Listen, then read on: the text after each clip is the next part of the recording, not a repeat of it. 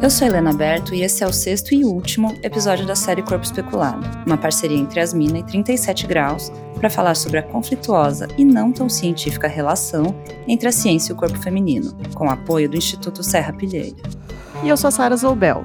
Ao longo dessa série, a gente contou histórias de dor, de prazer, de loucura e de vezes que o corpo feminino, seja lá o que isso quer dizer, foi controlado ou simplesmente ignorado.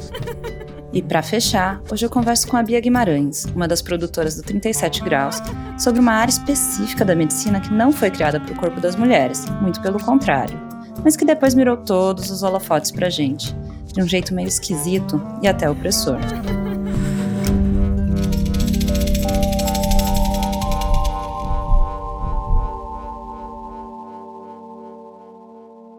Hell.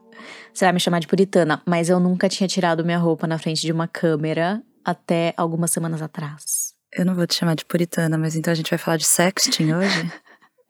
não, não é sexting.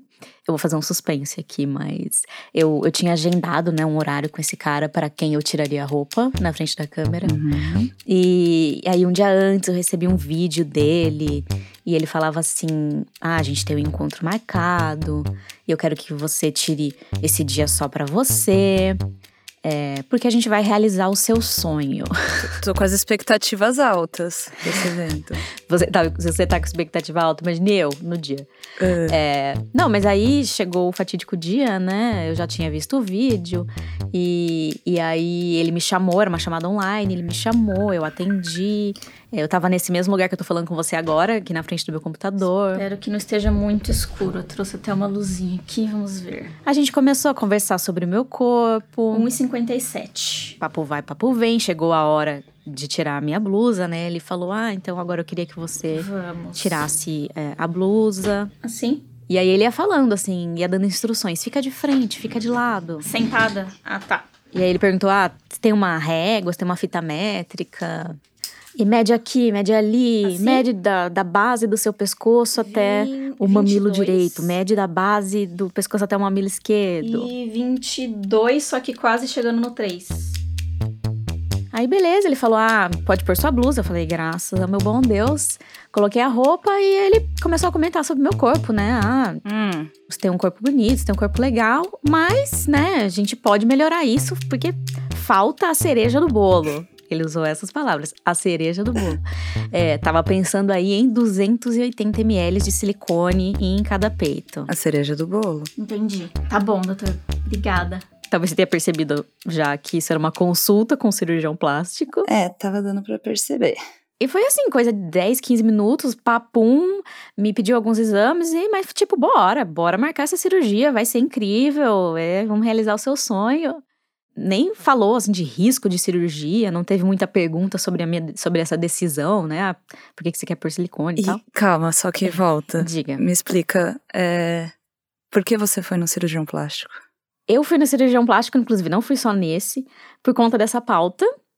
É, então não, não tá no meu plano colocar prótese de silicone. Mas se eu te disser que isso nunca passou pela minha cabeça, é, eu vou estar tá mentindo.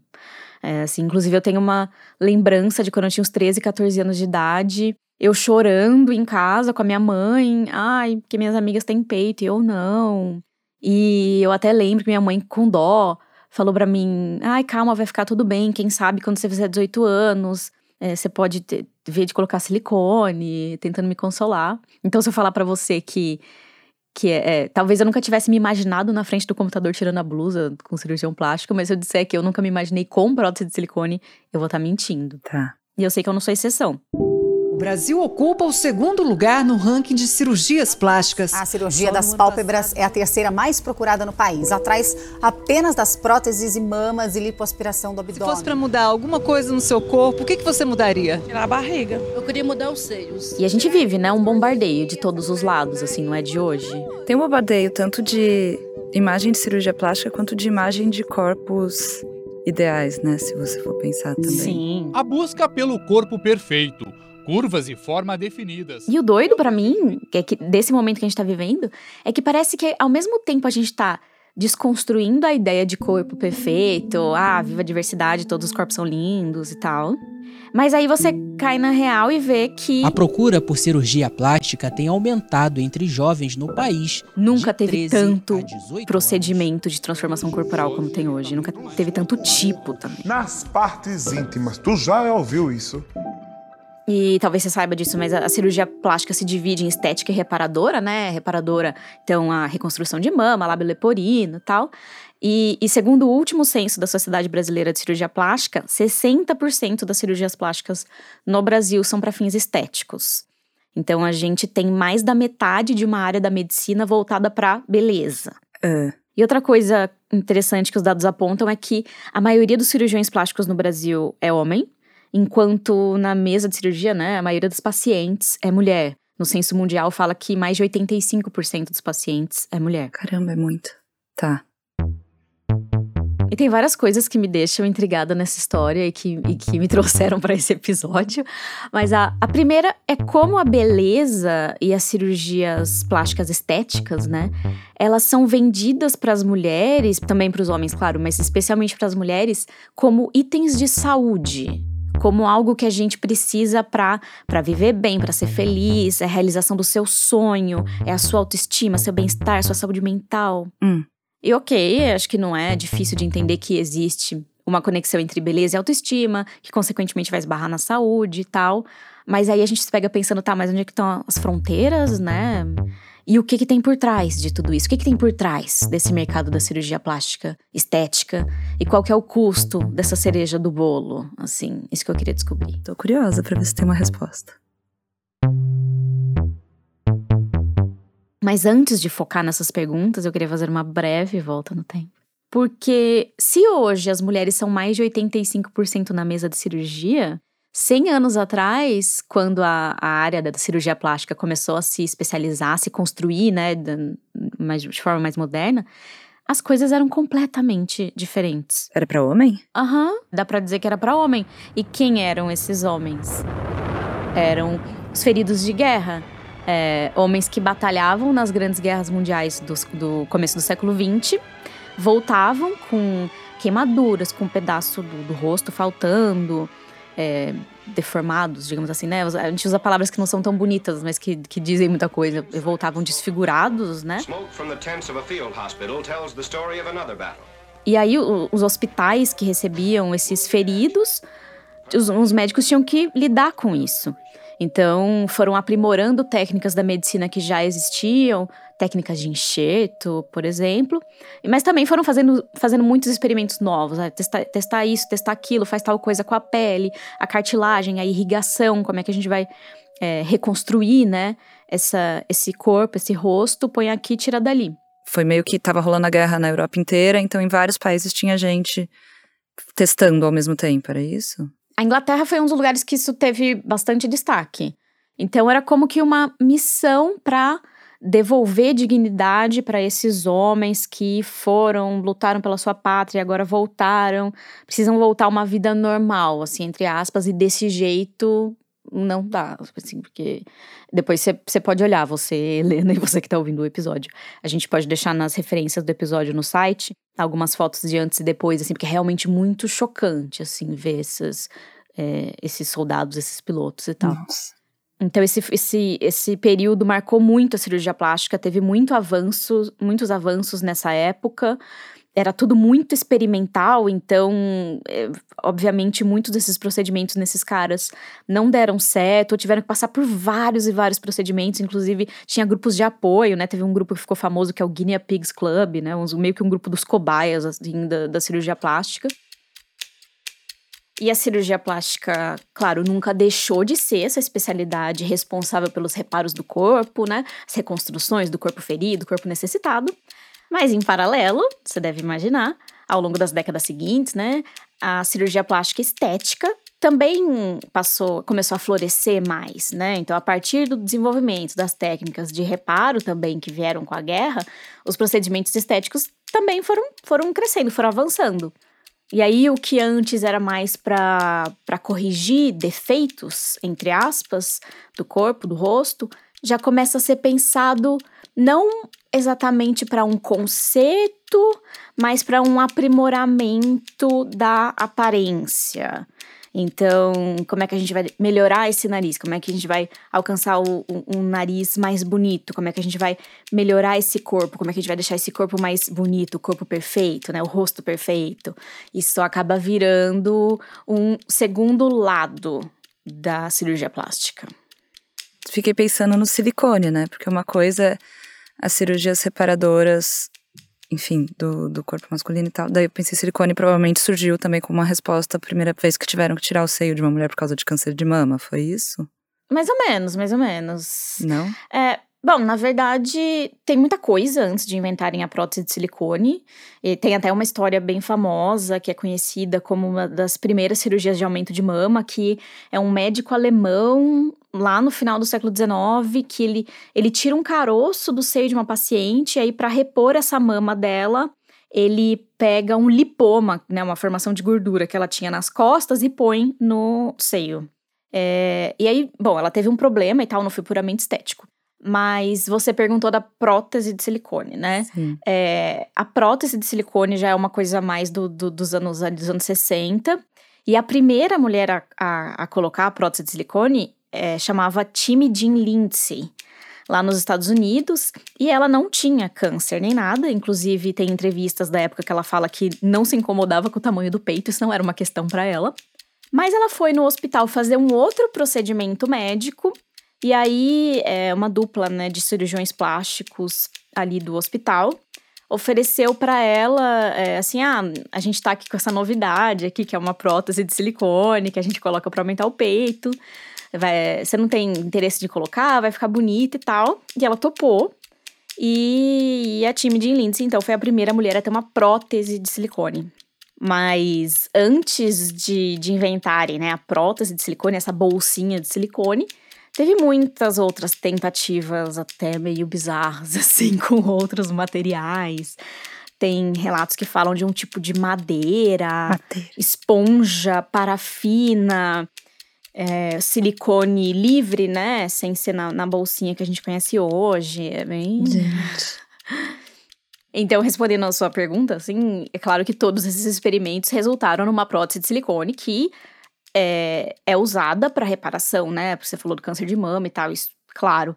Quando, mas quando a gente para para pensar na Timidin, Lindsay e vários outros é, procedimentos experimentais que teve antes, depois dela, é, pelo mundo, é, a coisa da estética também já estava muito presente, assim, por isso que eu falei mais ou menos. É estranho ouvir, nessa época não tinha um controle para esses experimentos, uma pesquisa com um grupo de pessoas antes, uns testes não sei, com acompanhamento, aprovação de algum órgão oficial? Eu diria que de um jeito super organizado, não.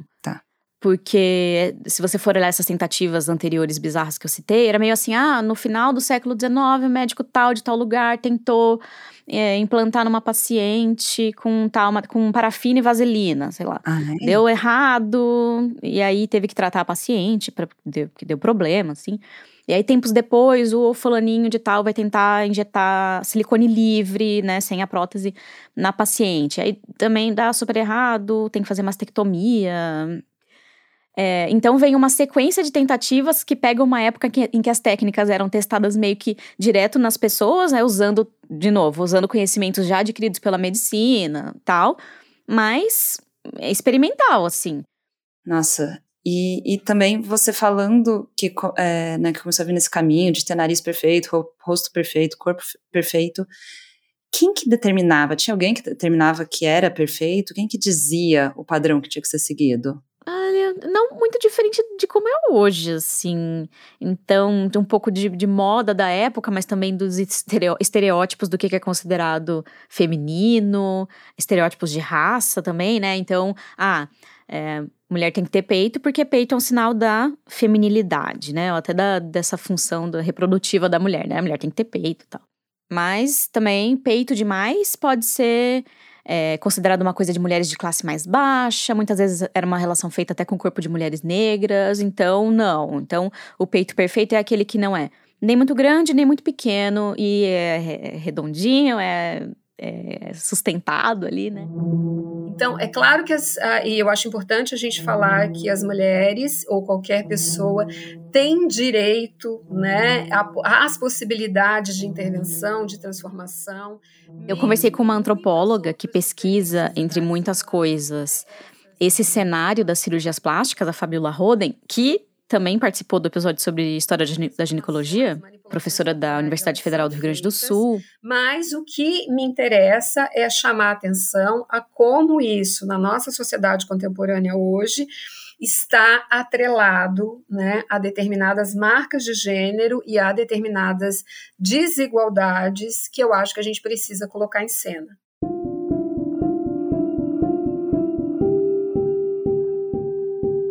Então, quando a gente vai ver esses padrões estéticos da feminilidade, assim, na verdade, eles também casam muito com o que é branco, com o que é europeu, com o que é uma mulher jovem, é cheio de, de coisas. Uhum. E eles também vão mudando conforme o tempo passa, né? É gente que tem aí não tantas décadas de vida já viu esse padrão mudar algumas vezes, né? É, então, se você parar pra pensar o que, que era os anos 2000, ali, 2010, as paniquetes. Claro. É. Glúteo. Nádiga. Peitão, bundão, colchão, cinturinha. com farofa. É uma coisa que eu gosto muito. Bom, a gente estava naquela época, assim, 2010, 11, 12, e que era o boom da gente ver mulheres saradas, com silicone, paniquetes e tudo mais, né? Inclusive, eu conversei com a Larissa de Almeida, que é uma professora de português lá do Ceará, que colocou silicone é, nos seios bem nessa época aí da, das paniquetes. E hoje ela problematiza o jeito como tudo isso é vendido, como essa escolha é feita. Um volume pequeno nos seios nunca foi algo que realmente me incomodou, mas o que me levou realmente era uma, uma como é que eu posso dizer? Uma sensação de que aquilo poderia ser algo seguro e de que seria um investimento na minha própria autoestima, no meu corpo, para minha autoimagem. Não que eu estivesse me sentindo péssima, feia, horrorosa, sofresse bullying e tudo mais. Mas eu achava que eu iria ficar mais bonita, né? E eu já vou voltar na história da, da Larissa de Almeida, quero falar as consequências que a prótese teve na vida dela, né? E o que, que ela tem feito hoje discutindo todo esse cenário. Mas, por exemplo, tem trabalhos que a Fabiola fez ou que a Fabiola orientou que contam algumas frases, assim, discursos, né, dos médicos nos consultórios de cirurgia plástica. Tem umas coisas bem bizarras. Então, é, por exemplo, ah, médico que fala. Ah, a menina coloca prótese de silicone e floresce, ela vira mulher, né? A mulher que era vista como, só como uma estudante de direito coloca prótese e vira doutora, advogada. Nossa Senhora. É, ou o médico fala pro pai da, da, da, moça que tá colocando silicone: Ah, o senhor fica tranquilo que agora sua filha vai arrumar namorado. Então é muito um reforço de tudo aquilo que é estereótipo de gênero e machismo, né? Total, claro. total. E eu sei que na, na revista As Minas vocês gostam, de brincar, né? Que, ah, vocês, que as pessoas dizem, ah, vocês veem gênero em tudo, assim. E definitivamente não tem como não ver gênero na, na cirurgia plástica. Então, essa questão foi levantada, inclusive, nas redes sociais, assim, eu senti que nos últimos tempos foi um, um debate que que amplificou assim nas redes. Então eu vi diferentes posts virais questionando o fato da gente chamar de cirurgia de afirmação de gênero, né, ou termos parecidos. É, sempre que é uma pessoa trans fazendo uma cirurgia plástica, né? Então, por exemplo, uma mulher trans colocando silicone, aí vai lá e se chama de cirurgia de afirmação de gênero, né? Mas quando é uma mulher cis, né? Tipo eu, a gente não chama disso. Meio estranho, né? Sendo que também é, tá, tem esse discurso de se tornar mais mulher. Achei ótimo, achei uma reflexão muito boa. E, ah, eu também recentemente vi as pessoas discutindo nas redes sociais sobre o fato de tem gente que chama de que usa a palavra feminilização para algumas cirurgias e aí, na verdade são cirurgias que é para aproximar a, a aparência daquela pessoa de um padrão de beleza, de novo, branco, europeu. Então, você vai lá e chama de feminilização facial. E aí é um procedimento estético que, para afinar o nariz. Então, por que, que o nariz fino ou o nariz é, reconhecido como nariz do branco, né? é considerado o ideal de feminino, né? Então, sim, é, enfim. E obviamente o, o, foco aqui não é criticar ou questionar quem tá fazendo esses procedimentos, qualquer procedimento que seja, mas, mas sim é o jeito como as coisas são embaladas, né? Uhum. Eu vejo a autoestima sendo usada muitas vezes no discurso médico como uma categoria vazia. O que, que eu quero dizer como uma categoria vazia? É uma categoria onde cabe quase que absolutamente tudo e qualquer coisa. Então, ela serve de justificativa para você fazer quase que qualquer intervenção cirúrgica, né? Não, vamos fazer porque vai melhorar a autoestima. A minha pergunta como antropóloga, e é essa pergunta que eu faço, bom, mas por que essa autoestima está tão comprometida? Né?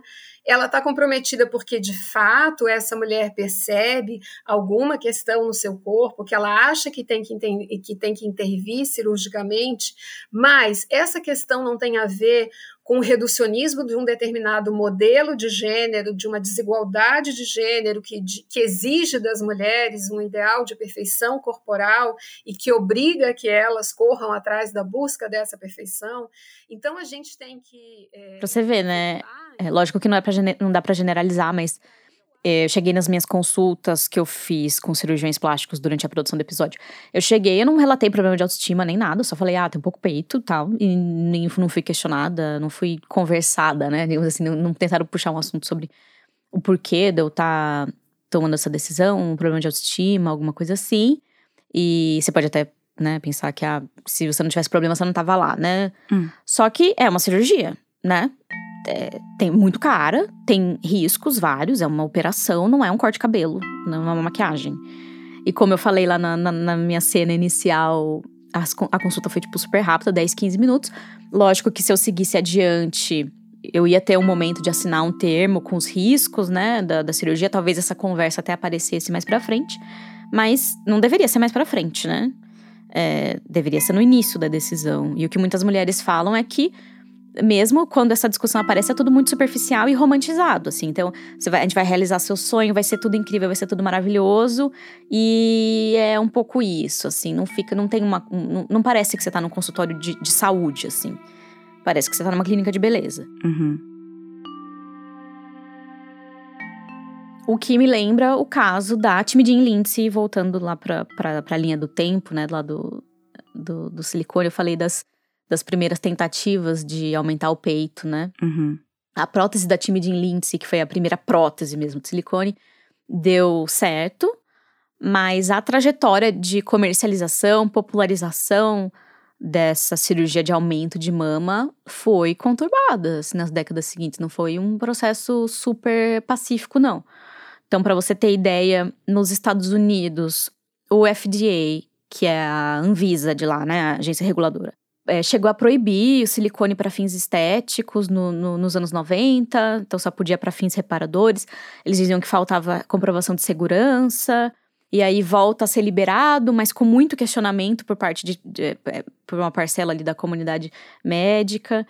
É, e aí, mesmo mais recentemente, ao redor do mundo. Aparece às vezes recalls, né? The Food and Drug Administration is recalling textured breast implants made eles, eles vendem a prótese, um monte de gente coloca, mas aí chega um estudo que apontando que aquele produto pode estar associado com uma doença, um linfoma ou algum outro problema, e aí eles fazem Eita. esse recall, que é na verdade mais uma conscientização de quem colocou. Tipo, ah, esteja ciente que, que isso aí que você colocou no seu corpo, agora a gente descobriu que pode dar tal coisa, tá? I could potentially develop or show signs for having this ALCL cancer. Mas tudo isso para falar que, se por um lado é uma operação super naturalizada, não só essa como várias outras estéticas, por outro lado, é, tem um, um, fenômeno recente que faz pensar um pouco nesses conflitos, assim. Então, é, você deve ter visto ou ouvido por aí falar nos últimos anos sobre explante de silicone. Que é tirar o silicone? É, que é tirar o, o silicone. Porque é, hoje em dia, é, já tem alguns anos na verdade, mas existem grupos de redes sociais e organizações que discutem o explante de silicone. Então, que são pessoas que colocaram prótese no passado, seja muito tempo atrás ou não tanto tempo atrás assim, e que hoje querem tirar, ou já tiraram, né? Mas continua, continuam discutindo esse assunto. É, e tiraram por diferentes motivos. Seja porque olharam para trás e, e, perceberam que gostavam, gostavam mais da versão natural do, do corpo, né? Digamos assim seja porque tiveram alguma complicação depois da cirurgia. Eu costumava dizer que parecia que tinha um elefante sentado no, na minha caixa torácica, que era muito pesada. Que é o caso da Larissa de Almeida, a professora que eu apresentei mais cedo, que é professora de português, que colocou silicone. Eu não conseguia realmente respirar, então eu reaprendi a respirar com silicone no meu tórax, né? Então eu fiquei um mês sentindo esse incômodo.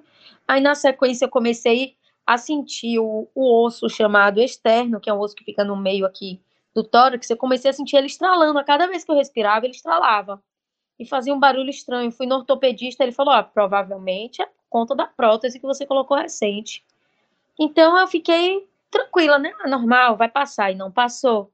E aí, com três anos e meio de silicone, apareceu a primeira contratura. A Larissa teve uma trajetória bem complicada, assim, depois da cirurgia dela.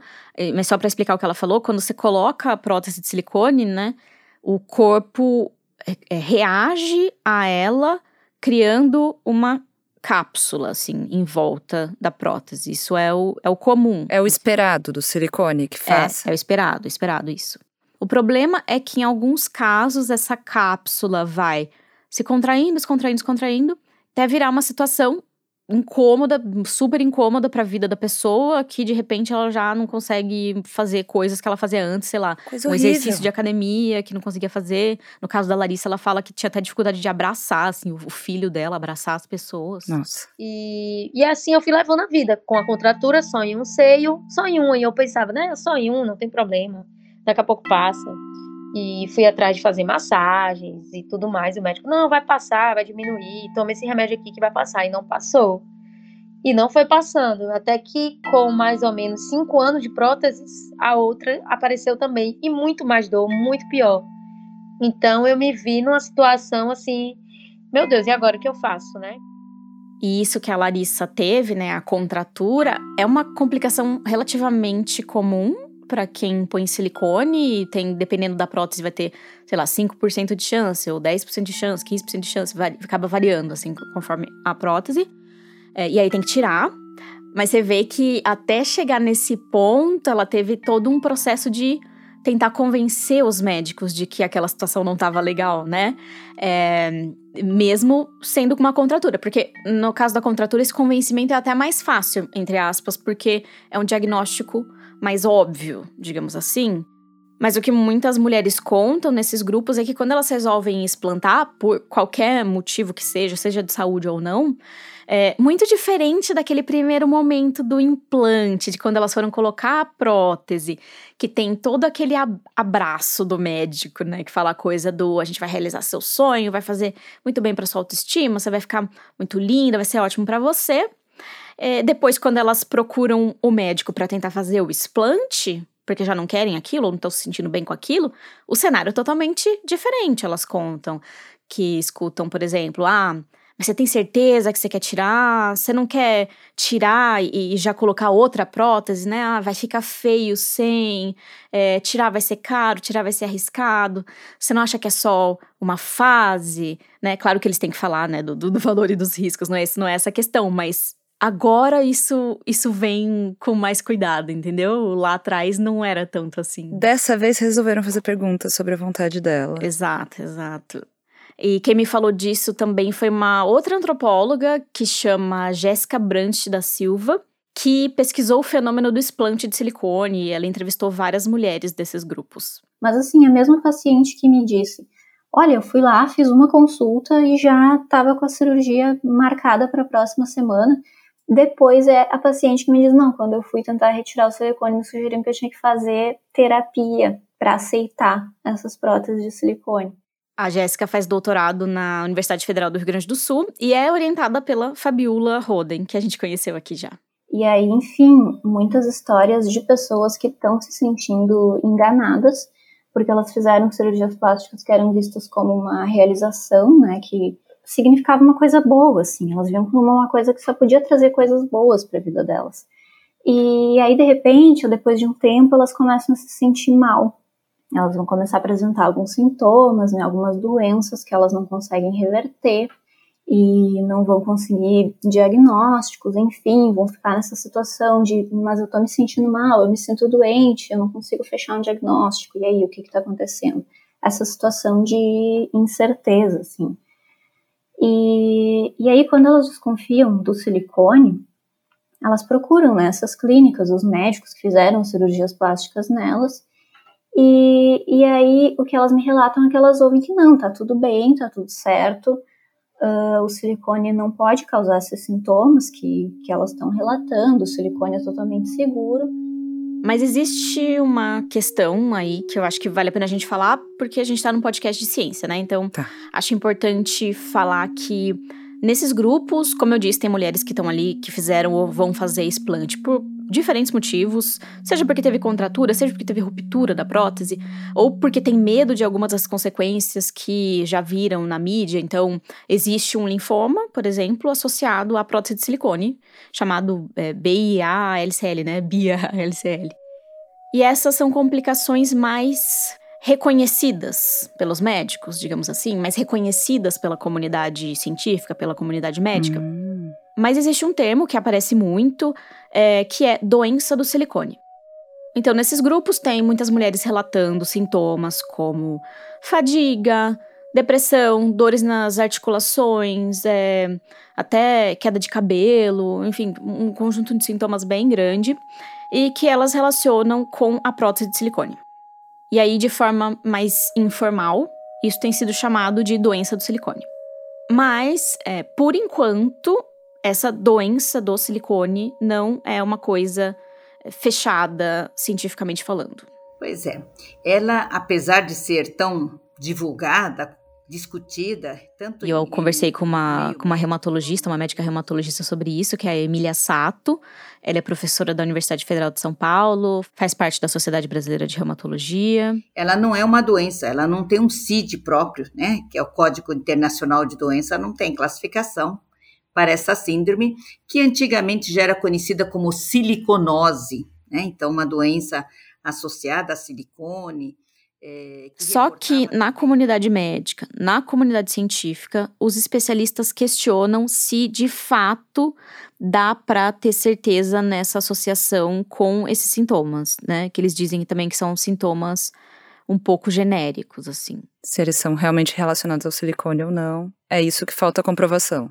Isso, isso. Estes estudos foram feitos e até o momento, apesar de vários estudos, existe trabalho falando: olha, parece que sim, parece que tem uma relação, mas estas, eh, esses estudos têm fragilidades metodológicas. Isto é, alguém olha o trabalho e fala: ah, mas esse aqui não teve um grupo controle adequado, esse daqui não teve como comprovar a relação, que este é o grande problema. Como é que nós podemos comprovar uma relação de causa e efeito. O que os médicos estão questionando é se esses sintomas não são por outras causas. Você vai ter pessoas que, após a prótese, desenvolvem doenças, mas elas iriam desenvolver com a prótese ou sem a prótese. E aí, para bater o martelo e aí falar, não, é isso mesmo, a, a Emília diz que precisaria de estudos mais robustos do que os que já aconteceram. Então, é, precisaria desses estudos, sabe, esses estudos que acompanham hum. pacientes por um tempão, assim, anos, e aí, ao mesmo tempo, acompanham também um outro grupo de pacientes que não colocou prótese, e aí fica de olho se o sintoma vai aparecer num grupo, no outro e tal, para de fato tirar a prova. É, então, ela diz que ainda é, existe essa incerteza, assim, né? Grande parte da comunidade médica diz que existe essa incerteza e que ainda não dá para bater o martelo. Mas, é, por exemplo, nos Estados Unidos hoje em dia, o FDA obriga que na caixinha da prótese venha todos os riscos, assim, numa listinha que é para reforçar que os pacientes e os médicos tenham essa conversa sobre tudo o que pode acontecer, é, porque mesmo que, mesmo com a incerteza de algumas das consequências, mesmo que algumas, alguns riscos depois vão se provar infundados, assim, né? É, ou mesmo que algumas, é, algumas consequências sejam raras, que isso tem que fazer parte da decisão, né? Agora. E o, porque é o corpo da, das, dessas pessoas, é o, dessa grande maioria mulheres, que está em jogo.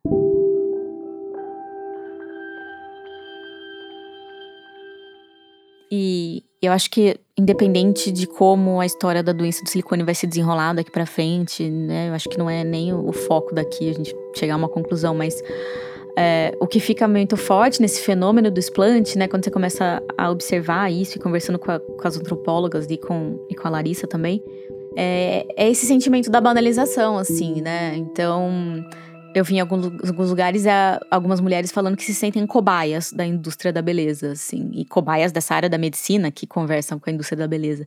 Porque, ah, colocam a prótese, daí anos depois descobrem que aquela prótese tem mais risco de dar problema e tal. E, e isso acontece com outras coisas também, né? Sei lá, remédio e tal.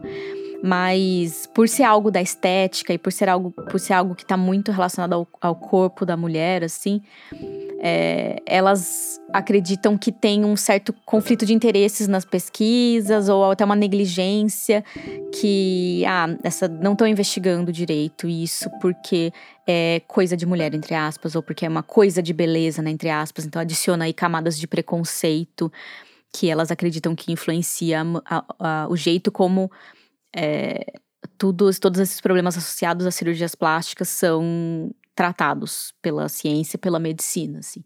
E aí elas e também elas não se sentem ouvidas nos consultórios, né, como eu já disse, que a vontade delas assim só vale quando tá alinhada com os padrões de beleza ou com o que a indústria quer vender. Quando não tá, a vontade não vale tanto, né? Pelo contrário, né, até uma culpa, né? Ah, você quis colocar e agora está reclamando, você quer tirar, e, enfim. É um cenário super complexo. E ouvindo você contar a história hoje, essas histórias hoje, eu lembrei muito do episódio em que a gente falou sobre a dor. Porque a Sara falou sobre como existia, como ainda existe um viés na ciência que várias vezes acabava ignorando a diferença entre os sexos e tem até um certo preconceito, uma certa negligência com as doenças que são consideradas de mulher que era o caso da fibromialgia, por exemplo. Uhum. É, essa coisa das pacientes sendo indiretamente chamada de louca por reclamar de uma dor. E acho que é, foi impossível ouvir você falando e não lembrar disso tudo. É uma coisa que, que passou pela minha cabeça durante a produção desse episódio, até. Que me deixou até meio em conflito, que eu ficava pensando assim, ah, eu não quero que pareça que a gente tá negando a ciência, que é tão importante pra gente, né? Claro mas, mas também a gente tem que ter liberdade para discutir, né? E a possibilidade das coi de coisas estarem acontecendo, mas a gente não pode, definitivamente a gente não pode cravar que, ah, não, essa doença existe, mas está sendo negligenciada porque é de mulher. Então a gente não, a gente não sabe, a gente não sabe isso. Pode ser que se confirme, pode ser que não.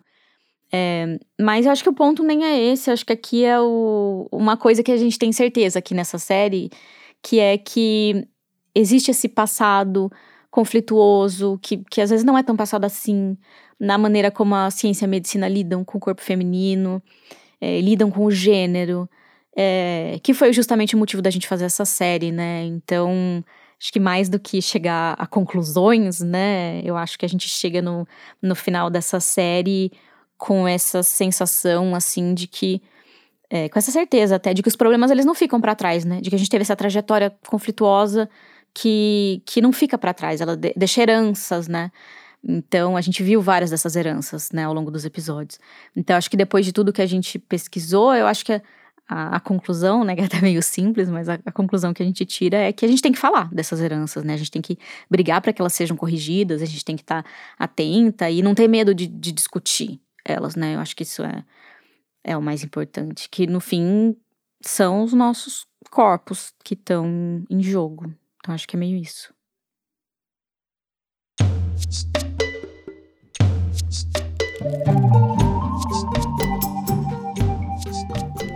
A série Corpo Especulado é uma parceria entre a revista Asmina e o podcast 37 Graus, produzida com o apoio do Instituto Serra Pilheira, que financia a pesquisa e a divulgação científica no Brasil. Esse foi o último episódio desse projeto específico, mas você pode, e a gente quer muito, que você continue acompanhando o nosso trabalho. Se você ainda não ouviu as temporadas anteriores do 37 Graus, fica aí a dica. É só procurar 37 Graus no seu aplicativo de podcast maratonar. E lembra de assinar o canal e acompanhar o 37podcast nas redes sociais para saber das temporadas futuras. Já o trabalho da revista Asmina você acompanha no site asmina.com.br e nas nossas redes sociais, com arroba revistasmina. Tem sempre reportagem, coluna e vídeo fresquinho. Esse episódio foi produzido e editado por Bia Guimarães. A equipe de pesquisa, produção e roteiro dessa série também conta com Joana Soares, Marília Moreira, Helena Berto e comigo, Sara Zoubel. A trilha sonora é da Mariana Romano e as artes da capa são de Bárbara Miranda e Júlia Santos. Como sempre, os materiais usados na produção desse episódio, a transcrição e os conteúdos bônus estão nos links que estão nas notas do episódio. A transcrição é por Renata Zioli Dias.